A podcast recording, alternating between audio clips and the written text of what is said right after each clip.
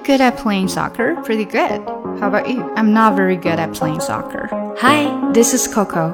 Ready for the practice? Let's get it going. Good at something 就是擅长做某件事情。Are you good at playing soccer? 你足球踢得好不好呢？Pretty good，还挺好的啊。How about you？你怎么样呀 ？I'm not very good at playing soccer. 我不是那么的擅长踢足球。大家比较要注意的是，good at 后面通常是动词的 ing 形式 doing。比如说，我很擅长踢足球，I'm good at playing soccer。我擅长打篮球，I'm good at playing basketball。我们还可以 taking，比如说 taking photos。 照相，taking tests 考试。I'm good at taking photos。我很擅长照相。I'm good at taking tests。我很擅长考试，也就是说考试每次都考得很不错。还有 making，比如说 making cookies 做小饼干，或者 making decisions 做选择、做决定。 I'm good at making cookies. I'm good at making decisions. 另外呢，就是我们在说的时候，可能还会要形容一下自己擅长的程度，比如说是很好呢，还不错呢，还是特别好呢？我们可以大概参考一下下面的这个从低到高的程度。最不好的，really bad。I'm really bad at playing piano。 啊，我弹钢琴弹得很不好啊。I'm really bad at playing basketball。我打篮球打得很不好啊。I'm really bad at making cookies。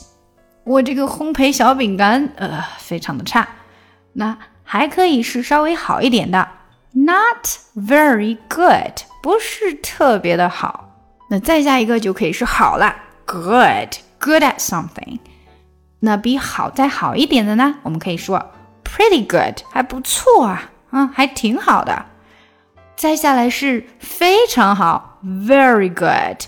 那如果比 very good 还要再好一些呢？我们可以说 extremely good 或者 super good。好了，相信下一次再说擅长什么的时候，大家都已经会说了。让我们再来利用前面学过的内容，把下面的对话说出来。你。有没有擅长弹任何的乐器呢？Musical instrument. Are you good at playing any musical instrument? 哦，我弹钢琴弹的还蛮好的。Oh, I'm pretty good at playing piano. 你怎么样啊？How about you? 呃，我钢琴弹的很烂，但是呢，我的大提琴弹的很好。大提琴大家还记得吗 ？cello. I'm really bad at playing piano, but I'm very good at playing cello. 再来一遍快一点的。Are you good at playing any musical instrument? Oh, I'm pretty good at playing piano. How about you?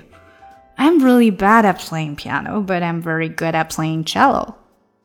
今年呢我为小朋友开展了在线儿童英语小班课程。那如果有宝爸宝妈们想要让自己的宝宝跟我在线面对面的学英语的话呢就可以加一下我们的小助手咨询详情这个是小班的一对二至四的课程。小助手微信请看一下节目详情。